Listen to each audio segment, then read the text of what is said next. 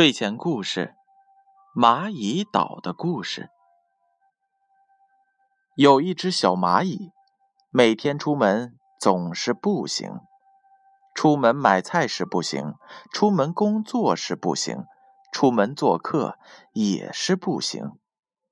小蚂蚁很想有一辆小轿车，可是没有钱，怎么能够买车呢？小蚂蚁。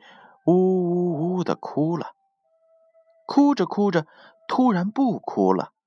他想起了妈妈以前讲过的一些话：“孩子，我们从前也是很富有的，我们有车有房，还有一大片土地。每逢金秋时节呀，庄稼地里的谷子、麦子、玉米、花生。”都成熟了，我们收获的是累累的果实，日子过得呀红红火火。可后来呀，家乡遇上了一次次的水灾，土地淹没了，家园没了，我们四处漂泊，日子过得十分的艰难。小蚂蚁想，要是洪水不来，土地没淹没。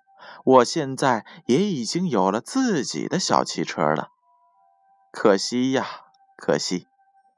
这时候，头顶上突然有一只黄鹂鸟飞过，小蚂蚁赶快问：“黄鹂鸟阿姨，你知道吗？什么是保护土地的最好方法？植树吧！植树造林是保护土地的最好办法。”小蚂蚁听了很高兴，原来保护土地的办法这么简单。从这一天起，小蚂蚁不再自寻烦恼了。它兴冲冲地跑到大森林里，采来了五花八门的树种子，一颗一颗地埋进了空旷的土地里。土地是兽王狮子的，听说小蚂蚁要植树造林。就点头同意了。小蚂蚁培育着一片又一片的小树林，慢慢的，小树林变成了大树林，大树林长得葱葱郁郁，像是一片片小森林。小蚂蚁可喜欢了，它的家就建在森林里面。小蚂蚁在森林里栽培着一朵朵洁白的蘑菇，收获着丰硕的劳动果实。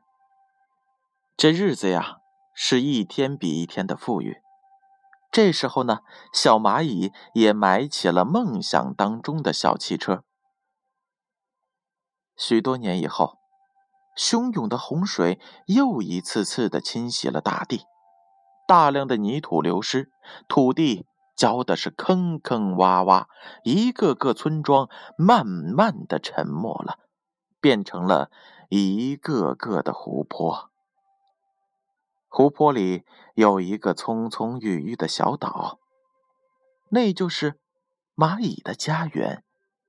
路过的行人都叫它蚂蚁岛。宝贝儿，故事讲完了。爱护、保护环境，是我们生活在地球上的每一个人都应该遵守并为之付出努力的。